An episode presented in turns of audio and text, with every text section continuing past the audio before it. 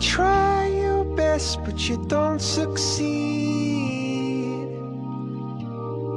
When you get what you want, but not what you need. When you feel so tired, but you can't sleep. Stuck in reverse.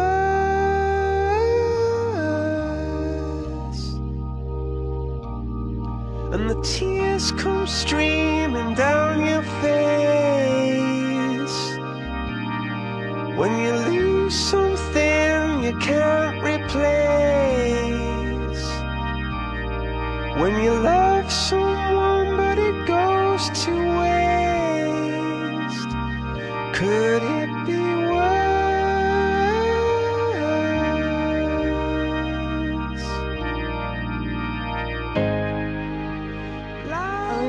大家好，今天我们又来录节目了。那么今天呢，我们邀请了一位嘉宾。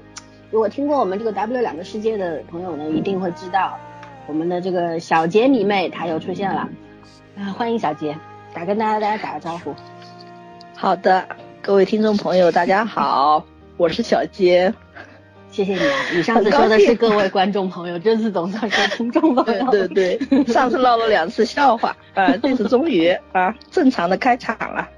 好，那么今天呢，我们是来讲一部最近比较热的，应该说很火的一部网剧吧，应该是对吧？嗯嗯，对叫《秦法医秦明》，那么是由这个法医秦明的同名小说改编的，因为法医秦明本人，这个作者本人就就就是一个专业的法医，所以呢，小说用我们小杰的话来说呢，前两本他实在啃不下去，因为像《法医笔记》一样，没有什么情节，文笔也比较那个朴实，不能说差，朴素。对，比较青涩吧，青涩一点。对，因为这是正常的，因为报告写多了，跟我们一样啊。然后到了这个拍成网剧呢，一开始其实，嗯，作为我本人来说，我我头两集我有点看不下去，因为有那个明显的基础 bug，就是常识性的 bug。但是呢，后来我通过后面这个，我一共看了十集啊，因为后面两集我这两年实在是太忙了，没有办法看。然后，但是就前十集而言呢，我我还是很很满意的，因为它本子本身就好嘛，对吧？剧本本身就是很靠谱的。那么像这个，包括大宝从男变成女啊，然后法医秦明由一个胖子变成了一个苗条的帅哥啊，然后天天西装三件套啊等等，我我觉得都是可以理解的嘛，因为毕竟这是电视剧，要追求戏剧效果，所以说呢，再说三个，你看两男一女的话，男女干活，呃不对，男男女搭配干活不累，对吧？所以说呢，如果三个大老爷们儿好看肯定好看，但是我觉得加一个女孩子的话，可能会更有趣一点，对不对？那么总的来说，我觉得这个剧可看性还是很高的。呃，相比，因为我们上一期吐槽了 另外两部所谓 刑侦犯罪心理剧，已经我们已经不想再提那两部的名字了，所以所有的希望都寄托在法医秦明身上。那么话不多说了，就是今天我们就是来聊这部剧的，呃，会聊一些，可能会聊到一些专业的东西，啊、也也肯定会聊到一些花痴的事情，对吧？那么，首先我们让那个小杰来介绍一下这个主创团队吧，对吧？因为我我相信他第一个介绍的肯定是张若昀，嗯，就让他来介绍。然后如果有什么遗漏的，我估计其他的他都会遗漏掉，那我们再来补充，好吧？小杰交给你。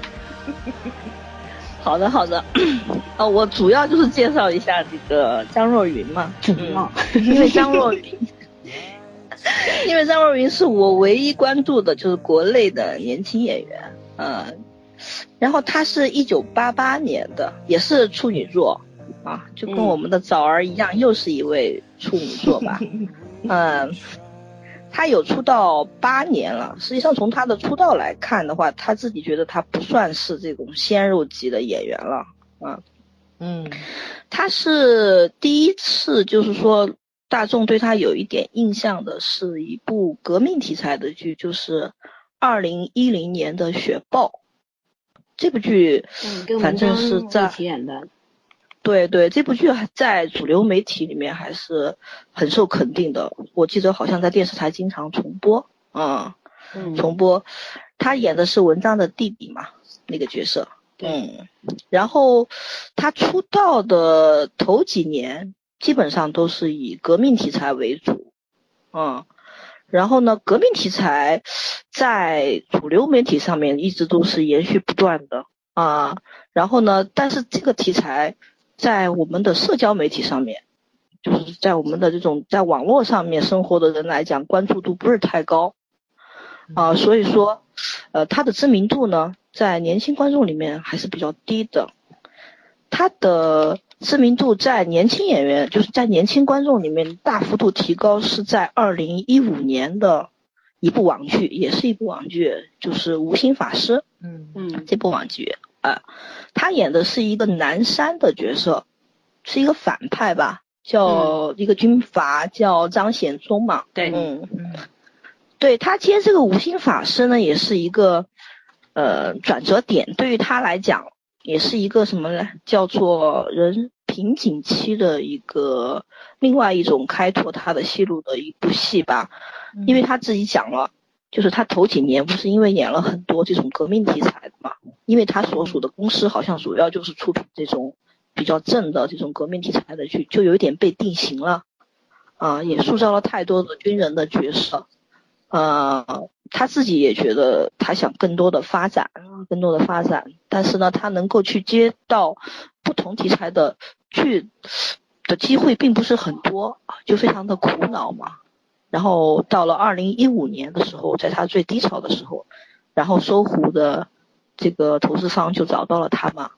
然后他以前都是演的主角比较多啊，然后男主啊或者是男二比较多，他愿意到一部网剧里面去演一个配角，而且是一个男三的配角，和很多新人的演员做配，我觉得还是不错的啊，他还是很有想法的。哦，但是他那个角色真的很讨喜啊，他那个大火那个角色，嗯，就是死对这的比较惨个角色，对我在里面我看过那个小说，后来我去找了那个小说来看，在小说里面这个角色不是很讨喜的，而且是一个中年大大叔嗯啊，是一个中年大叔的一个呃形象，然后他演出来就比较深情嘛，对吧？对那个大反派岳绮罗啊，网上的人就叫他们叫什么嫌弃嫌弃弃夫妇嘛，还火对了。嗯，对，还火了一阵子。然后到了呃二零一五年《无心法师》之后啊，他就认识到了现在的就是国内的呃这个主流的是年轻演演员，主流的还是 IP 剧比较火嘛，对吧？嗯他就尝试，他就尝试了很多 IP，啊，然后也出演了大量的这种像是青春偶像剧啊，还有古装的一些仙侠题材呀、他演过啥他也去？尝试了。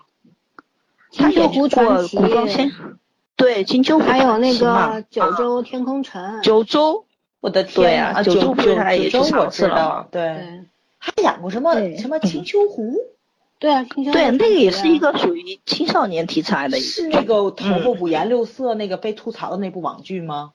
五颜六色不是，网剧，不是网剧吧？好像是电视台播的吧？哦我印象中。反正没看哦过。我也没看过。啊，那个剧的，那个剧就属于青少年题材，估计会可能会嗯关注一点。像我们这种过了那个阶段的再去看就比较吃力了 对对对对对啊比较吃力了。嗯，嗯对，包括九州啊，就是张若昀同学他自己也没法看啊。他虽然说他接了，但是记者采访他的时候，他讲他自己也没有看，啊说他已经过了看这种题材的年纪了，他自己也这么讲。嗯，然后我第一次关注他是因为今年大概是暑期还是暑期之前嗯演的一部《四五年等待候鸟》。啊是这样的一部对对，我关注这部，我去看这部剧呢也很巧，是什么？因为是因为严肃八卦这个公众号嘛，嗯 他写了，对他写了一篇文章，就推荐的是这个《十五年等待候鸟》里面的男二，他讲的是这个男二是这种年轻演员里面的一个继承，叫做斯文变态这种类型的一个人物嘛。嗯，我对这种斯文变态一直很感兴趣，知道吗？我就很喜欢那种，张若昀你喜欢变态，就是那种非常斯文，但是呢又有一点嗯反派的，哎，斯文败类的这样的一个角色，我就觉得他正好推荐的那个点就击中了我，我就想，哎，我去看一下这个男二这种斯文。这个败类是怎么演出来的嘛？哈，嗯然后我就去看了《十五年等待候鸟》，看完以后我就觉得男主反而很不错，啊，就张若昀嗯同学演的是男主嘛，嗯。嗯，就觉得他男二是谁呀？因为男二是邓伦吧，邓伦，也是一个鲜肉级的演员，是个九零后吧，嗯，邓伦还是比较青涩的，比较起张若92昀还是比较对青涩的，嗯。对对，但他的条件啊还是不错的，再过几年应该也会红吧，我感觉，嗯。嗯。他的这部剧呢，我想说一下，就是国内我比较少看国产剧的一个最大的原因就是，国产剧对这个声音替身太过热爱了。我呢，本来又是一个声控，我没有办法去看大部分都是配音的，特别男主男男主女主都是配音的戏。十五年等待候鸟，不能说这部剧有非常多优秀，但是它是全部是原音演出，哦就所有的角色嗯从主角到配角都是原音演出啊。嗯当时我看完以后，我就觉得张若昀他的台词还不错啊，他的台词功力还不错，然后表演还比较自然。后来采访的时候，那个张若昀也讲，因为他的这部戏的精华是在他的校园戏部分，校园戏跟他的本人的这个少年的过程是比较契合的，所以他演的比较自然嘛。嗯嗯嗯当然，虽然说这些一系列的一系列的这种 I B IP 剧啊，让他在这种偶像，就是这种偶像在青少年有一了一定的市场，就是人气有一定的增加，嗯。所以说呢，他的一些资源就越来越多了，就是说他能够接到剧的这个题材也越来越多了。然后麻雀呢，是我看了十五年以后，我就去关注了一下他的这个 呃行踪嘛，是吧？行踪，然后他就当时他已经拍完麻雀了，当时他在给麻雀配音，就是他在讲他自己到那个到那个配音配音工作室里面去，专门为麻雀配了好几天嘛。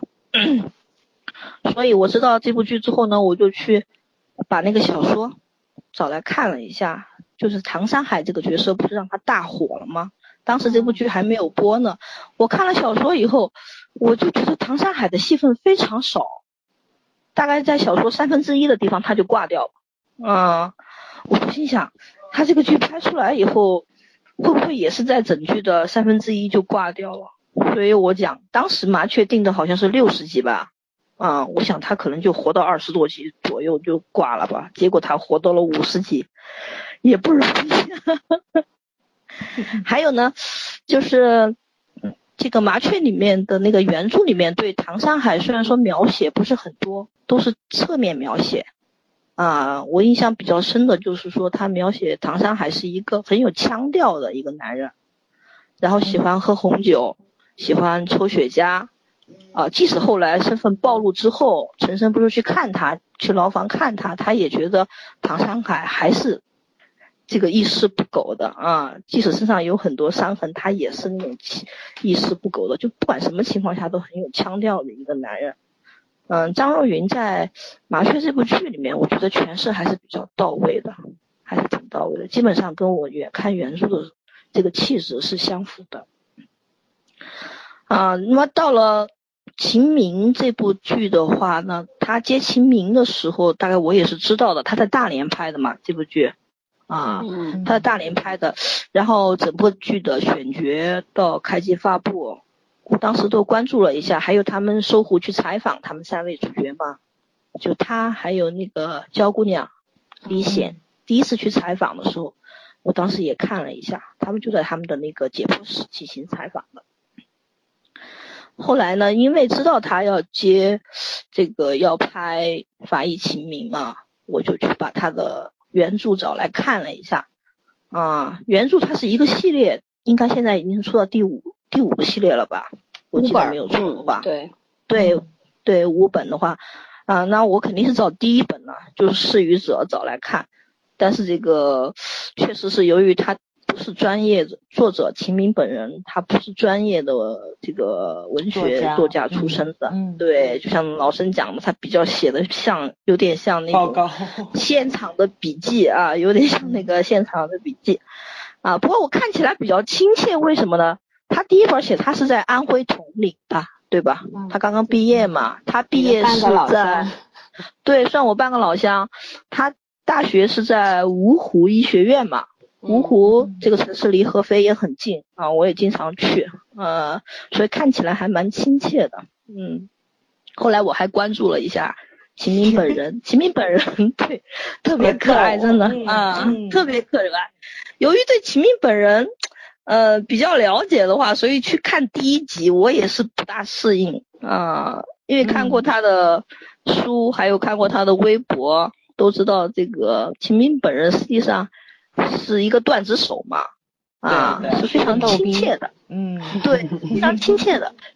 一般这个作家啊，就是这种专业作家，都有一点傲娇，对吧？嗯多多少少都有一点傲娇的。但是这个秦明，由于他不是专业作家出身的，所以他都比较，他的文字也好，他的人也好，他的语气也好，都是比较平易近人的那种，对，就跟我们身边普通的人，对对对，跟我们普通的人感觉是一样的啊。嗯所以说我对他的秦明本人我也很喜欢啊，所以看到第一集法医秦明张若昀对这个秦明的这种重塑啊，可能跟改编也有关系，就确实有点这个觉得接受不来啊，因为差的太多了啊，跟秦明的这个书里面的描写方法，你让秦明来演秦明没人看，你知道吗？对对性看我看格也我看性格也是差的比较多啊。但我现在看完十二集，我已经慢慢接受这种影视剧里面的秦明的一个设定的嘛啊。而且让我比较感动的一点就是说啊，秦秦明本人专门在他的微博上面就讲，就呼吁他的书迷嘛，他的书迷不是也有这种 适应不良的反馈嘛，对吧？他就去发了一篇比较长的帖子，就是说他对这个创作者对于这种影视作品的改编啊，他是觉得是呃完全不同的题材，有改编是很正常的啊。然后也请他的书迷再去观看《法医秦明》这部作品的时候，尽量去忘掉忘掉他本人啊，因为他的影视作品创作出来的一个人只是取了他的一些元素而已，肯定要二次创作嘛啊。嗯而且呢，我的原著我是没有看完的，大概看了第一个案子，看了一部分，啊，所以呢，我后来就慢慢的去忘掉了这个秦秦大叔啊，就接受了 剧里面的非常帅的、非常高冷的这样的，有一点装，有一点装的这样的一个秦明，嗯，目前十二集来讲呢，头两集，特别是第一集的时候，我觉得它的改编和人设还是有一些套路，就是一些影视剧里面我们经常见到的一些套路，在这个人物身上出现的啊。但后面，特别是到第七集、第八集，这个他还是回归了这个案子本身嘛，案子本身嗯嗯啊，所以我觉得整个的剧情的发展，我是越来越满意了啊，越来越满意了。然后张若昀的表演吧，他的表演从 前面十二集来看，其实我更觉得他在麻雀里面的表演反而更上乘一点。嗯，嗯麻雀里面可能是因为这个唐山海这个角色的，呃，他的描写展示的多面性更多一些。嗯，还有他这个唐山海的这个人物内心戏比较多，而且他演的比较内敛。嗯，但秦明这个角色怎么讲呢？虽然说他的名字叫法医秦，就感觉从剧名上来看，秦明应该是一个大男主的角色，对吧？对嗯非常重要的。但从他的原著也好，或者是剧来好，感觉三个人就三个主要的人物是差不多的。嗯嗯，就主角光环没有特别特别重，这也是我觉得，呃，挺欣赏的一点。没有说男主就特别开挂，然后配角就好像就光环就很掉弱。对他嗯对他们三个人的这个主角光环是差不多均衡的，嗯啊，均衡的。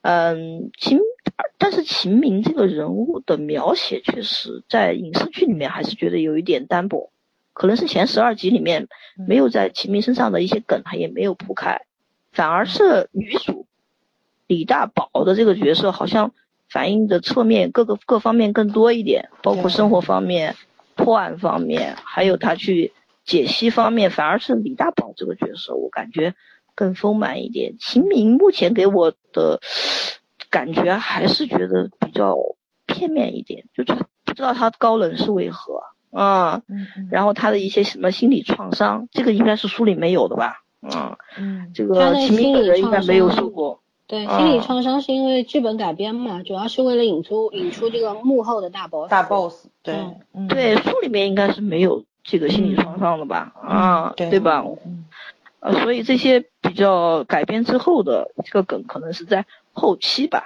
后期可能会更加的延展一些啊。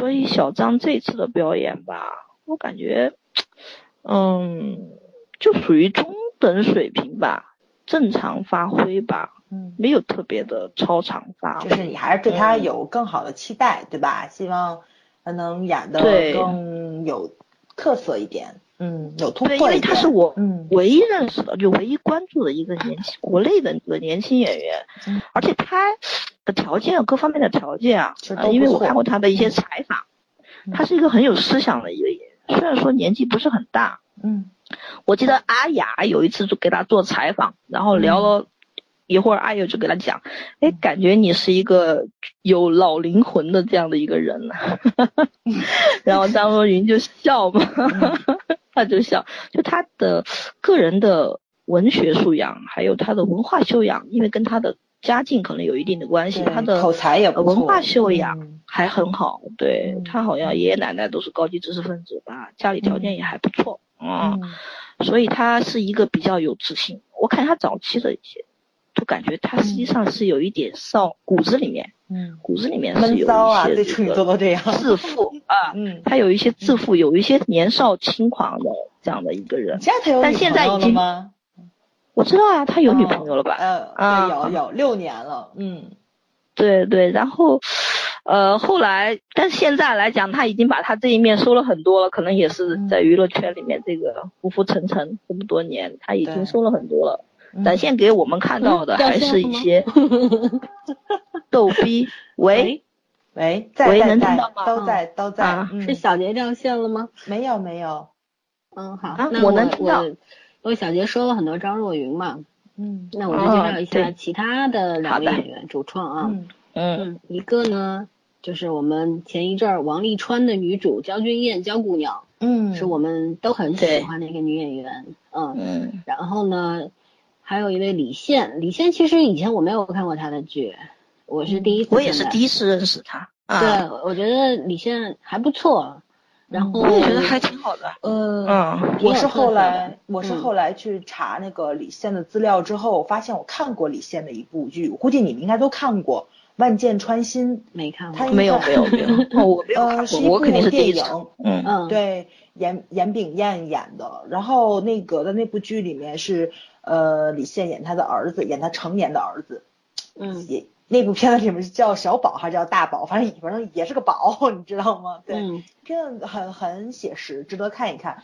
呃，李现演的不错，尤其我觉得那时候他应该也就十八岁到二十岁之间吧。李现是九一嗯年生人，九一年生，对，九哦，他是九零后是吧？对，嗯嗯嗯，然后焦俊艳也是你们安徽老乡哦，焦俊艳是马鞍嗯嗯山他哪里的？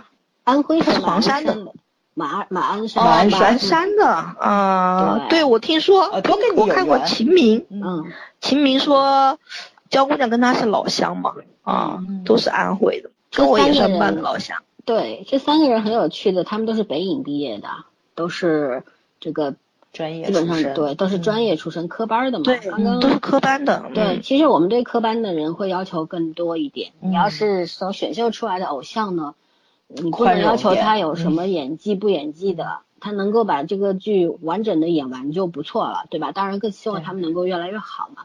但是科班的会要求高一点，毕竟学了四年，你要是还不如一个偶像的话，那你白学了，是吧？对呀，嗯，嗯是的法法医秦明这个剧呢，其实，嗯，可能我我觉得站在我我是跟法医接触比较多，因为我们在算同一个系统里边的。然后呢，呃，刚刚小杰也说到了，真正的法医是反正我没有见过真正很帅的法医，好吗？但是我见过很漂亮的女法医，这个倒是真的啊。嗯嗯，呃，很帅的男法医好像真心真心没见过。秦明还是很帅的，我再声明一次。啊 当然，王宝强也很帅，好吧？哦，又吐槽我，好吧，继续。嗯，就是就是这个形象之所以会找张若昀呢，我觉得我觉得张若昀他演我一开始因为说是他演这个秦明的时候，我我有点不太能想象，并不是不能接受，而是不能想象，我不知道他能够演成什么样子。然后到第一集出来的时候，我说这不就是唐山海吗？衣服都穿的一样，头发都梳的一样。对吧？但是，嗯嗯，但是因为一开始的时候，他出来那镜头就是他在坐在那个呃那个他家里边就裁衣服啊什么的嘛。嗯我觉得为什么给他设定了这么一个人设？法医一定要是一个对，第一集实际上有一点浮夸，对，嗯比比较浮夸，然后又呃就是又要设定这种怪才、天才加上有怪癖的这种人设，我觉得有点俗套了。所以说呢，我有点是套路化，对确实是的。包括女主的出场对也有点套路化。女主就是哈利波特出场嘛，没给她，就是给她一把扫帚，她能飞起来，你知道吗？就这种。所以说呢，就是我就觉得有点儿呃贴标签了，这是我比较不满意的地方。所以我看完第一集我就说，哎，这没什么看头。但是呢，还是因为他的案件，包括第一集出来的时候那个案件，就是那个油炸人人体啊，油炸油油炸那个尸块油炸人人嘛，嗯，嗯，当时就是他们去去从泔水桶里边把这些尸块捞出来之后，呃，用手直接去接触啊什么的，呃，我就觉得不不专业，就是在常识方面不是很专业，对吧？你可以进现场，你可以不戴口罩，因为要看现场是什么现场，你可以不戴脚这个鞋套啊、手套啊、口罩，这个有些现场是可以不戴，但是你在面对这种情况的时候，嗯。就是你不戴手套的话，我觉得这个就是常识性错误了。我当时就想，完了，这么好的一个小说，咋整呢？不能叫秦明来当顾问吗？剧本改这个这个写完 秦明，很忙。对不对不对？就是觉得有点不太爽，所以说呢，我我当时就说我不太想看。但是呢，后来勉强把第一个案子看完之后，第二个就是那个剥皮案了，就是入室的那个杀杀人案加剥皮的时候，我觉得哇塞，这个网剧确实胆肥啊尺度很，马大对对对，嗯其实，我当时看第一个案子也觉得有一点血腥，其实嗯。第一个我一点感觉都没有，第二个的时候其实我我也没有什么感觉，但是我觉得有些观众会接受不了，因为嗯，毕竟就是就像国外很多这种 CSI 也好，嗯。对吧？犯罪心理也好，怎么样好，涉及到这一块儿，其实都是会用其他的镜头来表表达的，对，不会这么嗯对直接的去直接的，啊，对，会让让我有觉得有一点点，嗯、用力过猛。然后我觉得有一些观众看了之后可能不会再看这个剧了。我觉得这个可这个是导演的问题，因为没有必要用这种镜头语言的，对吧？嗯，然后，但是这个案子，呃，它在这个推理和破案的过程当中，其实也是存在 bug 的。但是呢，总的来说是逻辑是通的，而且确实还是蛮不错的。所以说呢，我就开始把这个剧给看到第十集了。嗯不得不说，就是刚刚小杰也讲的，像张若昀的话，你给只能觉得他表现中等，因为我觉得张若昀可以演得更好。嗯对我也觉得他应该会演得更好一点，对，嗯嗯，可以演得更好。反而我觉得在这三个男女主上面，我觉得另外两个人比他演得好。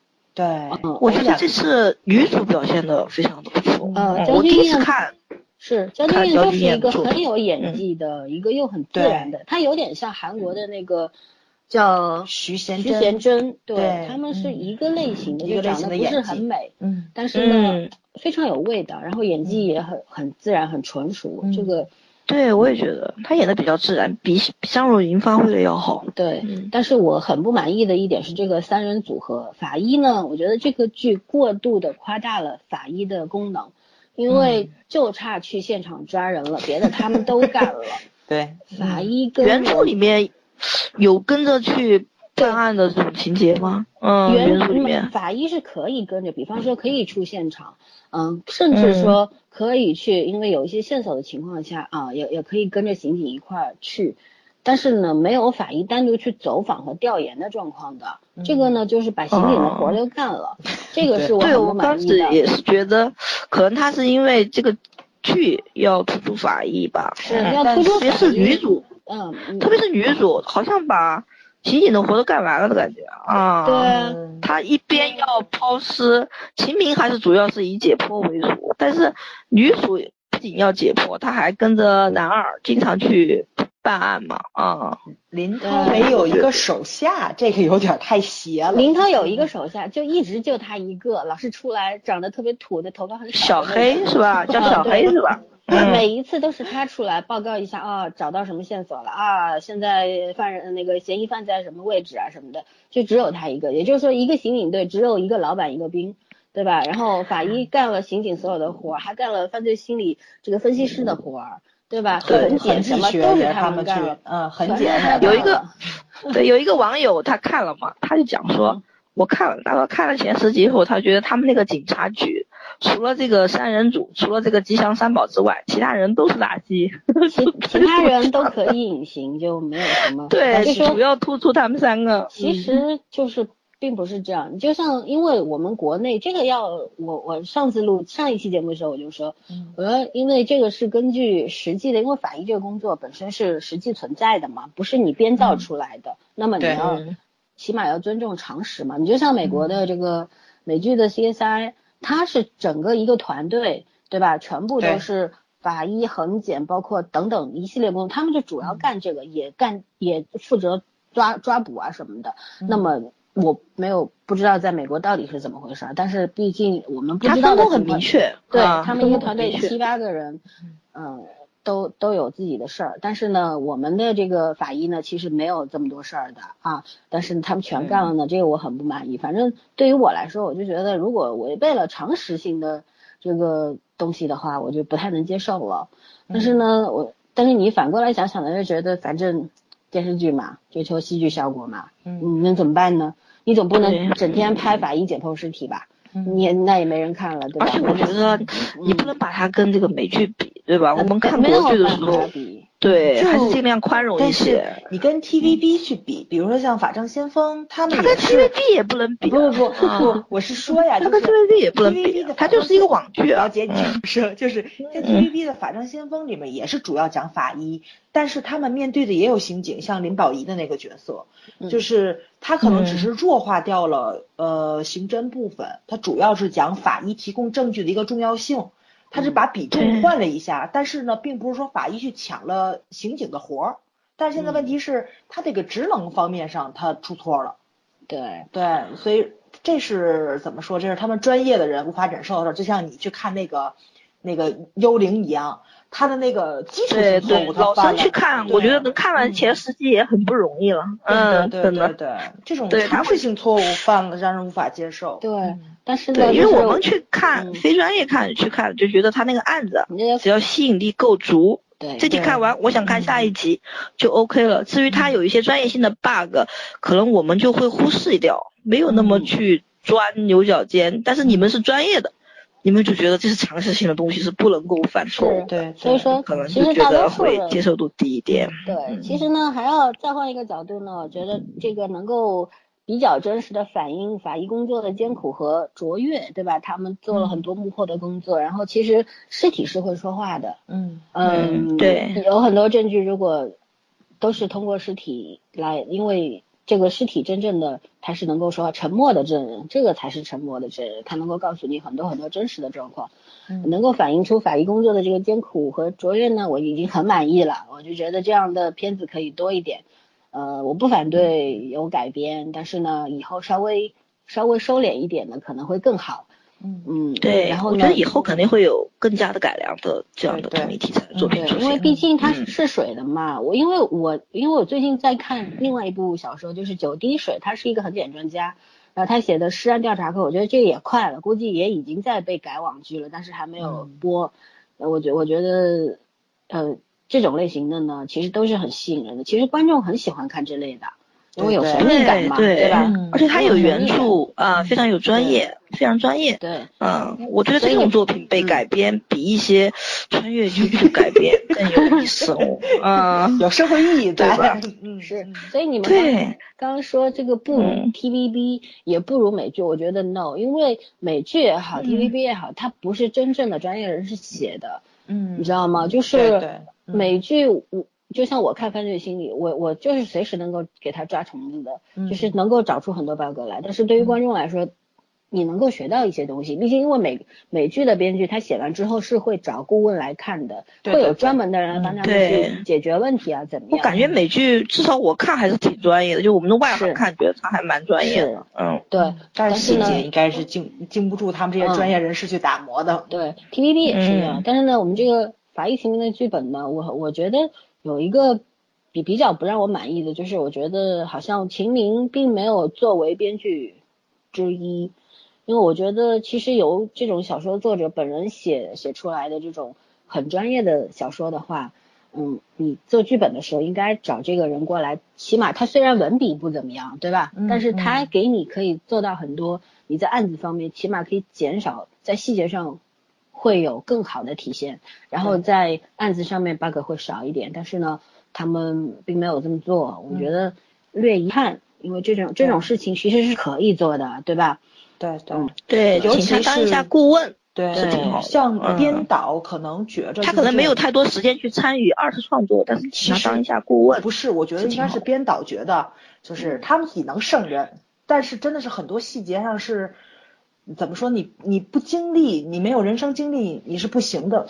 我这前两天我是在看那个那个黑鹰坠落纪那个纪录片儿，然后就是看到那个演员采访跟那个编剧的采访，他们在说这个问题，就是当年经历过那场战争的一些幸存的美国大兵嘛，来给他们做那个现场的顾问，然后真的是很多细节，小到系鞋带怎么系，就那个就是他们那种特种啊不是很，他们那美国大兵的鞋带一定要藏在靴子里，是不能够露出来的。然后你的所有的弹药，然后要放在身上的什么位置，他们是都有固定的位置的。你像那种燃烧弹呐、然后那个就是照明弹呐、什么的，然后你的那个弹夹放在哪里，他们都是有专业的位置。就这种就这种细节，可能在咱普通人看来随便放就可以了，其实都不是的。就这种细节，我估计像法医秦明应该也会有很多，对。但是你怎么讲把呢秦明嗯找来，你就是说不出来。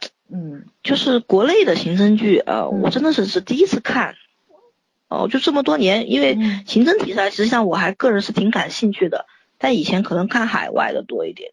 国内刑侦，包括是法医题材，我是第一次去看它，啊，嗯那么我从我这个角度来看，我觉得它的制作还是比较有诚意的，就它的整个道具啊，它的一些嗯道具啊，我从外行角度来看，我觉得说服力还是够的。嗯，嗯还有他的一些台词是引用书里就是面的嘛。对对对，糊弄啊咱这，对，就从我们的外行来看，那他的一些尸体啊，他的一些这个相应的一些什么器官呐、剥离的呀，啊，还是有一定的说服力的。还有包括嗯第一集那个波士案里面那个现场画面，确实有一点血腥嘛，啊，嗯但这些这个血腥这个营造也是要花很多力气才去把它能营造出来的嘛，啊，所以我觉得他的导演徐叫徐昂是不是？对，是、嗯其实他有一部。呃大概我们都看过的电影，嗯就是《十二公民》，二零一四年的，哦，是他改编并是并他呀主导的。嗯嗯，但是其实十二中国版的《十二公民》其实也就是照抄，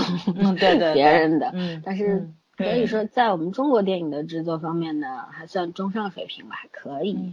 嗯而他之前是一个话剧导演，对对，嗯，第一对所以次亲密接触就是他这个，他和导的陈是吧？对，嗯，嗯，陈是导是好是是他演的，他和陈好共哦同主演的，他是话剧哦出身的，嗯他这个演这个导演的颜值还蛮高的，嗯，我看了他的采访，做过演员吧，可能颜值人家是高。人家是中央戏剧学院导演系，也是科班儿的啊，也是 我对还不错。秦明非常满意的一点就是他全是原声，啊，嗯而且而且是现场收音，能够看出来那个话筒，有些时候演员离得远了，嗯从远到近那个收音的过程，有时候都能够听出来，嗯。嗯，因为三个演员都都经得住这种，你明白吗？他们台词功力是有的，对嗯。对。对台词功力是有的。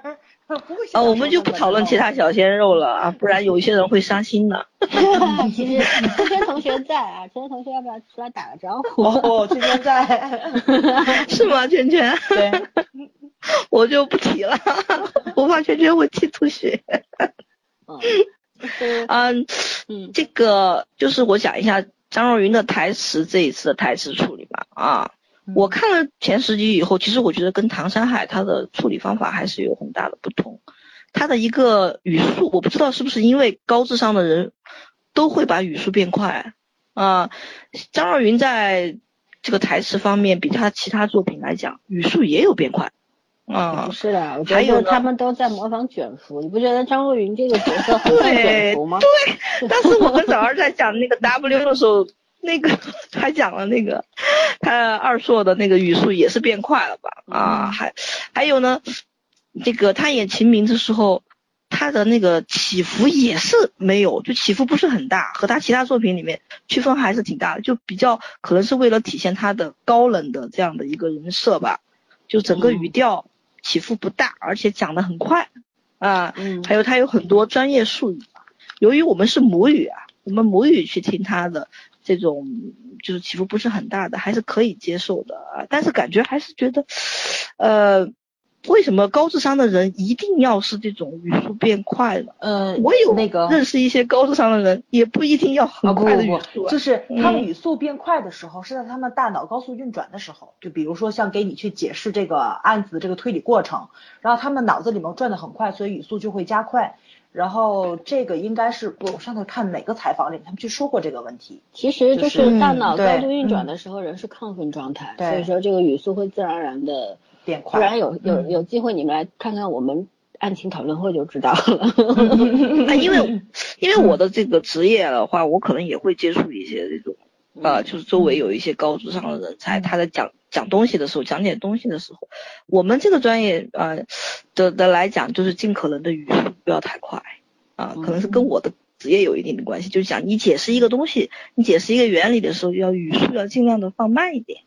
然后呢，要有一个起伏，这样可能理解了人听的时候，因为你说的是他会更容易接受。对对对，你说的是解释，然后得让对方照顾对方的想法，他得跟着跟着你的思路走，所以一定要慢。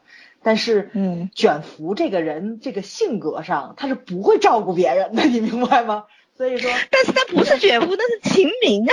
对啊，所以他其实我觉得为什么都要用卷福的方式去演呢？我觉得他他就是有卷福的演法，是一种模仿。因为我我觉得可能他也不太明白到底，或者导演在讲戏的时候也觉得要求他们明白应应该怎么弄，对，应该怎么演，你要不就按照这个来稍微加点那个。但是张若昀比较好的一点是，他比方说三个三个人在一块儿。就是在日常三个人呃日常的时候，这个是其实要比工作部分要好看多了，对对对，挺有意思的。这三个人而且很来戏，嗯嗯，他们日常应该是原创吧？这个部分在小说里面应该是没有的吧？也也会有一些，因为也会有对，但是肯定会有很大改变，因为小说里的大宝是男的，对对，变性了嘛，在剧里面变性了。今天好像是秦明他发了一条那个，就转发了一条微博，就是好像是另外一个呃警察的一个微博里面去发了那个大宝相亲的那个视频，你你们有印象吗？就是大宝对前两天他还转了，就说法医确实婚姻问题嘛，然后正好。十一集还是十二集就演了这个与法医相亲嘛啊，还挺好看的那个桥段。没错没错没错，就是我不太能容易找到对象的，你知道吗？嗯然后我我觉得多少在国内这个社会来讲，价值观来讲，多少还是有点忌讳的吧。法医不只是忌讳，秦明他不说过吗？说就是他们尸检那个尸体的味道，你是洗不掉的，就天天回家，对，回家都是那个味道，你觉得正常人接受得了吗？反正我觉得我就接受不了。嗯，对，就是八卦一下，那个铃铛姐姐跟他是同行吗？嗯，就是秦明的老婆。嗯，秦明老婆铃铛姐姐跟他是同行吗？不清楚。啊，嗯，他本人的老婆的这个微博经常还跟秦明两个互动嘛，叫铃铛姐姐。嗯，就是这种，我觉得就是他们的另一半一一定是很有包容心的。我觉得大部分的人可能。就是接受度上都会低一点，这是肯定的。你包括那个谁，就是这个呃大宝去相亲的那个桥段，秦明他为什么转发？他可能在小说里面去写了一些他们法医工作上的困境。但是呢，就是改编你你怎么改编到日常里面去？然后呢，这部片子做的非常好，所以对这个桥段我觉得是改的很好，改的很好，而且他很自然的把它讲出来，没有特别故意。没错。然后像他们蹲在路边吃那个盒饭，一辆车过去，然后落了一层灰，这就是他们刑警的日常，这个是真的。那个我记得特别清楚，是当年拍《重案六组》还是拍什么片儿的时候，就他们那帮。那帮什么李成儒他们那帮警察吃着盒饭吧，就蹲在路边儿就发饭了。他们吃饭，然后呢就是在一小区里面拍，然后一个妈妈领着孩子，好像上学还是放学，走楼梯说看见了吗？不好好学习以后就这样。然后就是就是，其实他们在他们他们是在演那个警察的日常，但是在普通这个 观众眼里面，你不好好学习就是这个样子的。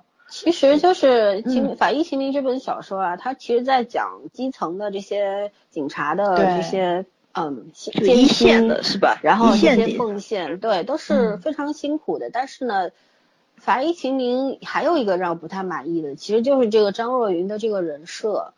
呃，对人设改变挺大，洁癖是吗？不是，不是洁癖，就是太板正了。就穿衣服，你太考究的人，其实不不是很适合这个职业。因为你做法医的，就整天你你们没有进过这种啊解剖室，你们不知道里边都是什么味儿，不仅仅是福尔马林的味道。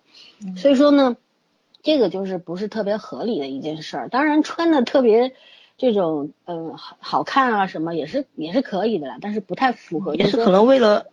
嗯，视觉效果吧，可能是。但我是总是觉得这个人设有点过度了，知道吗？就是为了我也觉得改变的是有点突出突出他的这个天才的样子，包括我觉得对编剧改的有点问题，包括张若昀可能在这个理解上面还也有一点问题。所以你们你们知道为什么不叫清明过来改了吗？清明过来改绝对不会把清明改成这个样子的。嗯，对，会很朴实，因为真正因为你知道。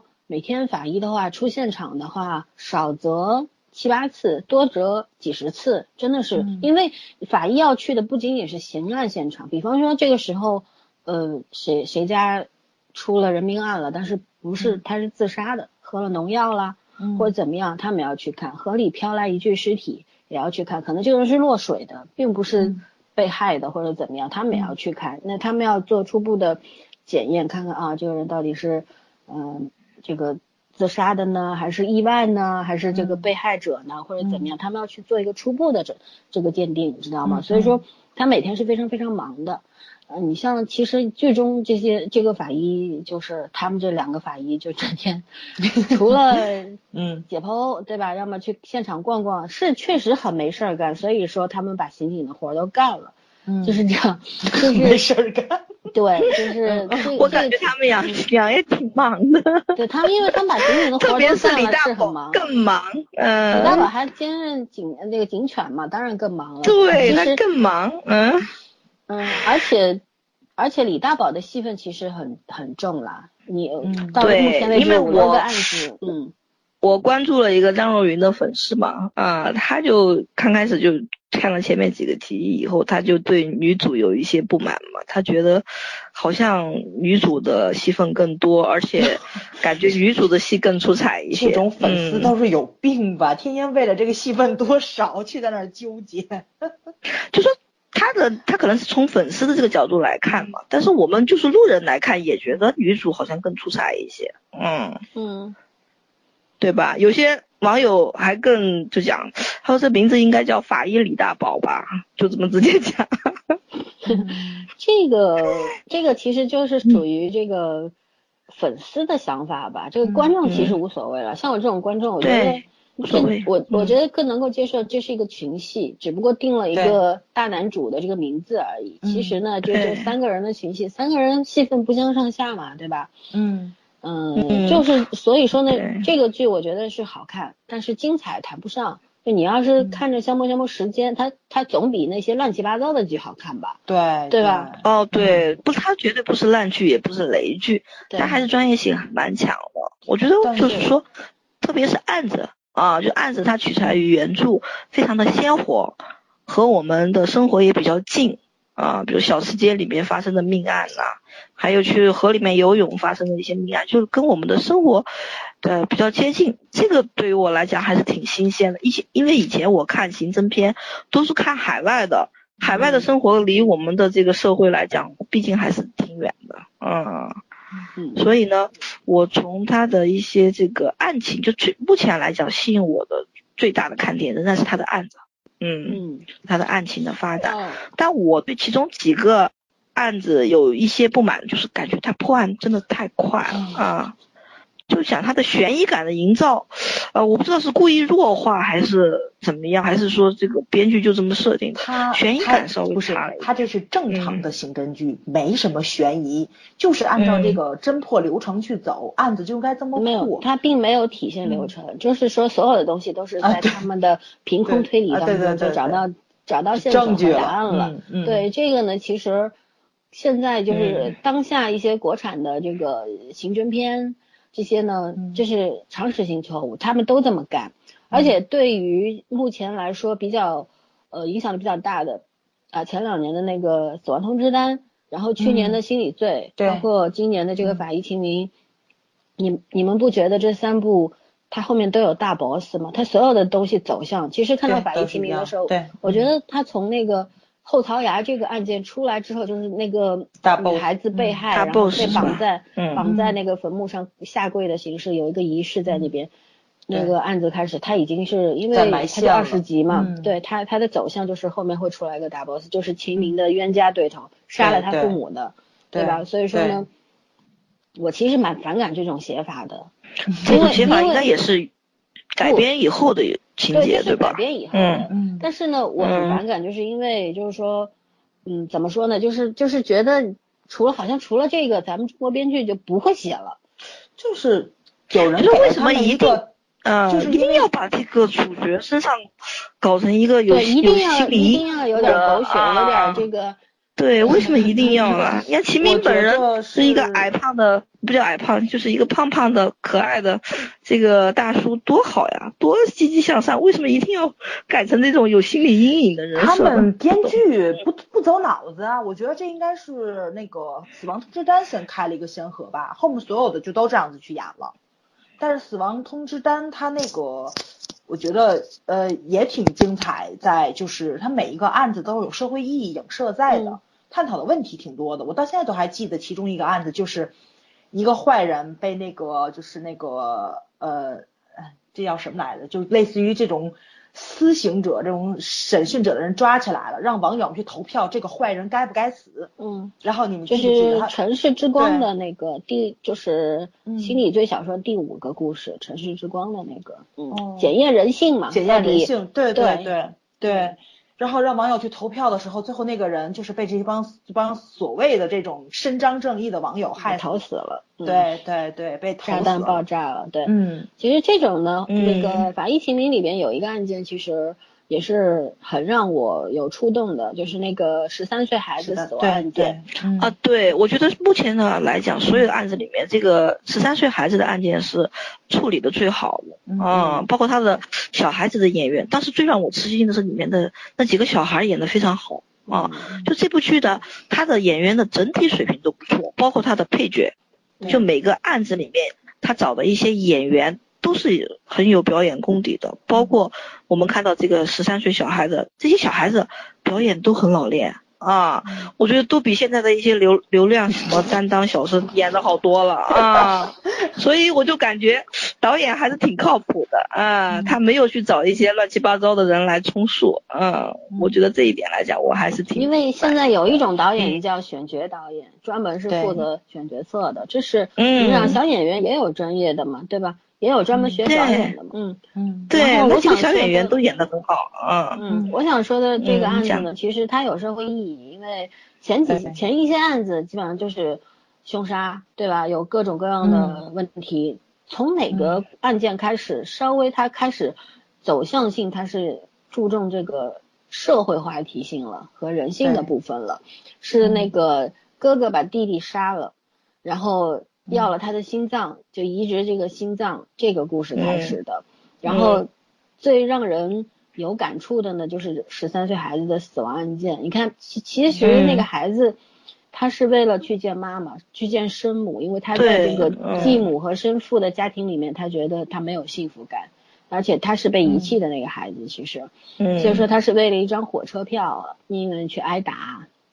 然后对很辛苦很可怜，后妈她当时其实后妈踢她的话，这个后妈确实该死。你穿着高跟鞋你去蹬孩子的肚子，啊，这个你你这这这个完全是没有什么人性的说法。你就是再气维护自己的孩子的话，这也是有问题的。所以说呢，我觉得行星这个他身上你看他每他一共四个四个四种伤痕，他每一个伤痕一个故事。说这个其实对人是有启发性的，我觉得这种案件呢，我希望多多出现，因为像像在那个我看那个 CSI 的那个迈阿密篇，它每每一集。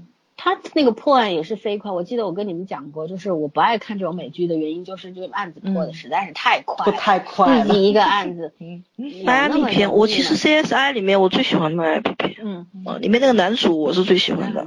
然后，然后，对他就是那种非常自然的装逼，嗯，非常自然的耍帅，嗯，我们国内还很少小小小同学，对。对，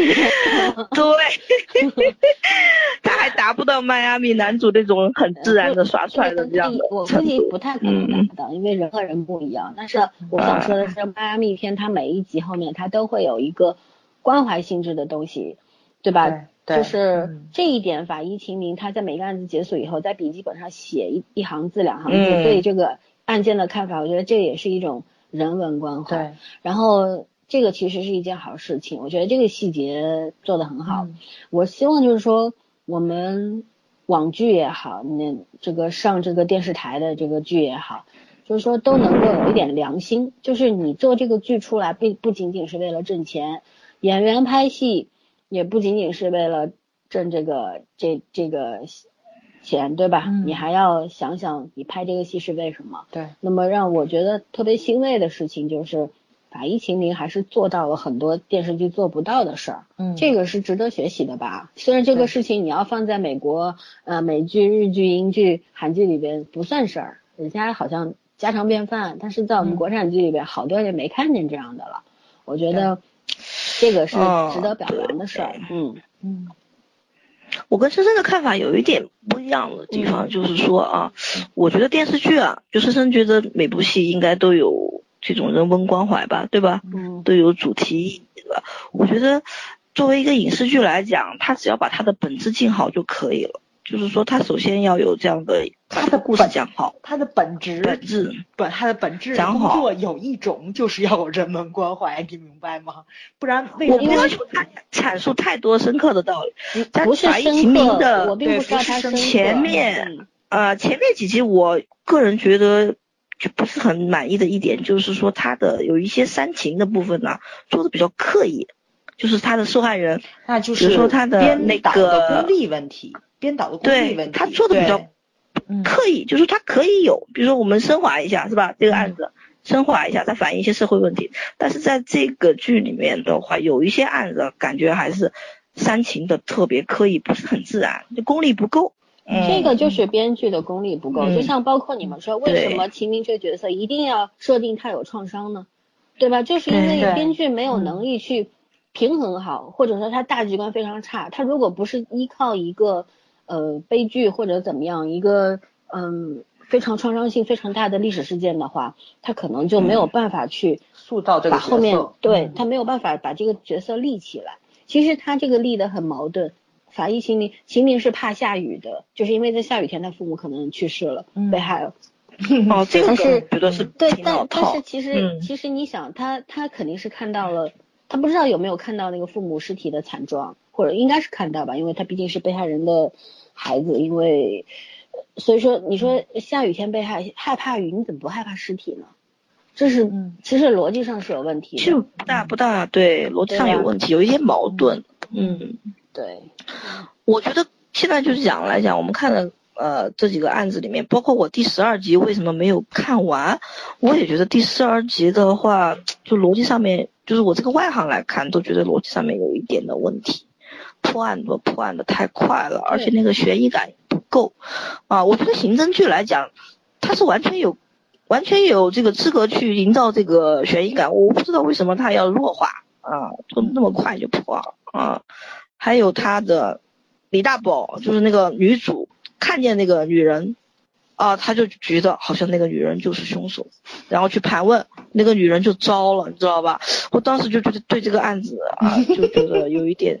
丢分啊！就他连那个尸体，就是说，连那个整个的证据都还没有完全做完，就只是只是那个推断出是一个女人，可能就秦明他推断出可能是女人。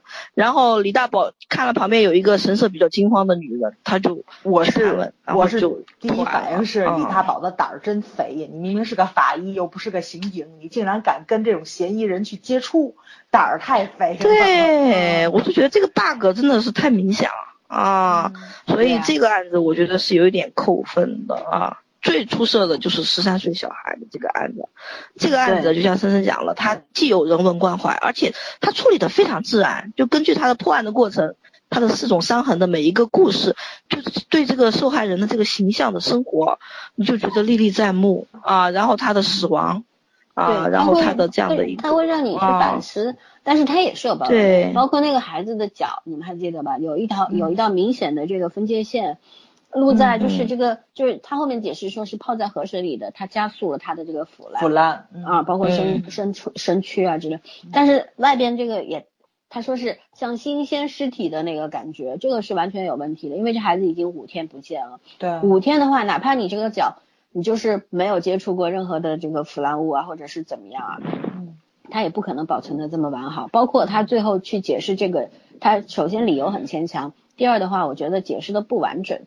嗯，这这个其实给这个案子减分了。是原著的吗？是有原著的原型吗？嗯，因为第十一跟十五我还没看完，我也不是很清楚。我我现在目前是前两本看的比较。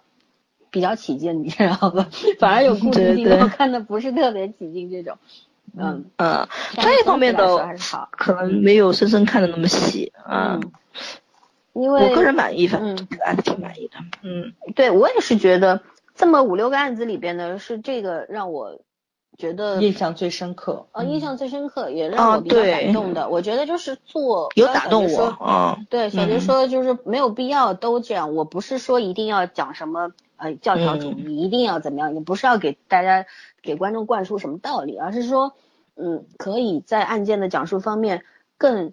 接地气一点，像这种案子就很接地气。一个孩子死亡其实是一个特别伤痛的事情，对这个社会、对这个家庭来说，其实都是特别伤痛的事情。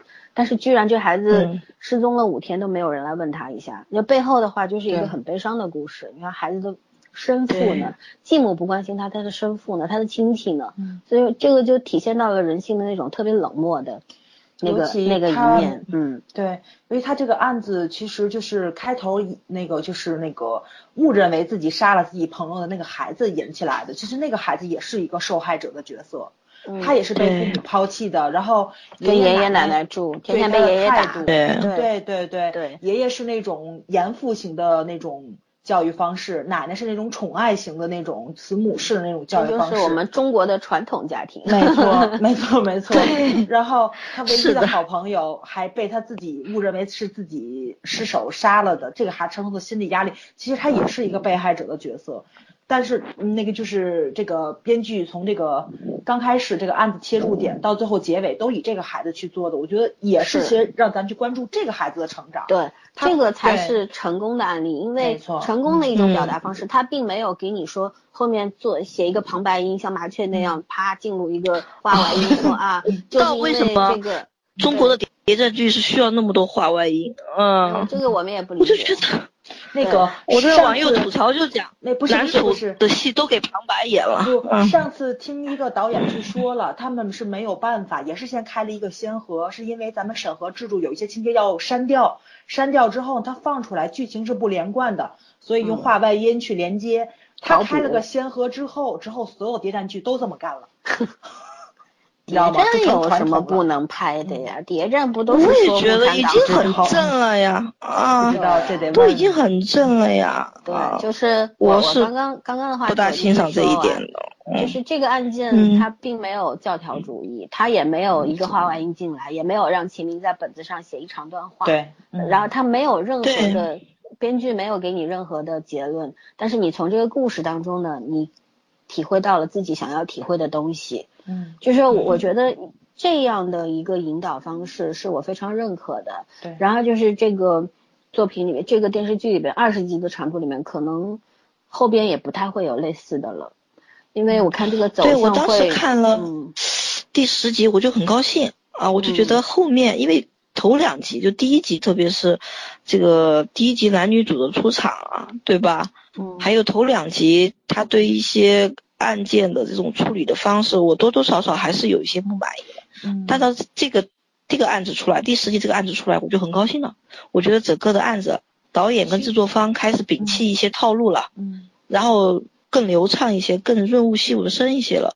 但是到十二集这个案子一出现吧，好像又回到前面几个案子的水准了，所以我对他后面的案子吧，他还是持观望态度吧。因为我把嗯。十二集看完了嘛，我给那个就是这个嗯。剧组那个什么一下，我觉得嗯。他这个案子其实想探讨家暴问题，对。是是很想说好了的，但是他的嗯。方法没有用对。其实其实那个案子，那个案子你就看还是一个悲剧，就是包括嗯、大宝去审问他，不是审问他老婆，就是询问他老婆的时候，他老婆自己嗯说出来，她对她老公的恐惧，她门口的易拉罐放的就是一个报警器，她老公一开门，易拉罐就倒了。她就做好了去那什么的准备，包括还说家里还有一个孩子。我心里第一个反应是，她妈妈可能说谎，不是她老婆杀的老公，是儿子杀的，是应该是孩子杀，因为她她老公喝醉喝多了酒你又想子。多了，你对，我就想多了，但就是容易想多。但是最后还真的还就嗯真是他老婆杀的，但他老婆杀了，其实也不是说就是被她老公打的忍无可忍了，是她老公喝多了回家里拿了枪想去杀人，他是喝多了之后可能想找那帮玩牌的人去那个嗯威慑一下他们，他老婆就制止他，就说他那个嘛，就是说你不要去，然后呢，她老公就打他老婆。然后他老婆就是抄起来板砖给了他一巴，就给了他一砖头，给他一砖头之后，他老公就急了，就就就就会有点我要弄死你那感觉。他老婆出于自卫，拿枪打了他腿一下，尤其他他应该是瞄是瞄准的心脏，但是最后呢，他想制止他老公，他只打了腿，这就属于怎么说呢，就有点那种误伤误伤，对对对对，嗯。就是就是量刑上就会不一样。包括最后好像秦明还写了一份报告，也是去说了一下这个关于这个尸体。呃，就是受伤情况怎么样做这个尸检什么去写，可能给他老婆也去说，就是从这个怎么说，也不说求情吧，就是说从他们法医的角度、专业的角度去解说了一下，他老婆应该不是故意要杀他老公的，所以我觉得他这讲来啊？对，呃，我从个人的嗯呃呃观众来看，我是比较感兴趣他的破案过程，他怎么样去推理出来这个案子是谁做的。至于这个受害者的背景，他为什么要去杀人，这个动机的阐述啊，嗯就他的这个背景事件，我觉得应该是，呃，就是比例啊，要稍微要稍微弱一点。但是在这个案子里面，就受害人的那个家庭背景，他的家庭环境就占的嗯过重了，哦、就有点比例失调。嗯从我这个角度来看，是这样的。嗯，反正是这么说吧，就是我个人感觉啊，我觉着嗯他们警察啊，就是办案子肯定任何一个案子都是不一样的，有的可能是更重更重那个，比如像他们法医提供的证据，有的是痕检提供的证据，有的是他们刑侦过程中审讯出来的证据。然后把这个案子破了是不一样的。这个案子它可能更着重于大宝跟这个嫌疑人接触的过程中去探求的这个真相，把真相审出来的。但是，嗯，我不满意在它反映这个社会问题，它没有深入去写。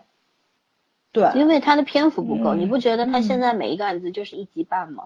一集只有三十分钟，哦非常快就破了对一个案，嗯，这就嗯学美剧嘛，啊美剧就是一集一个案子嘛。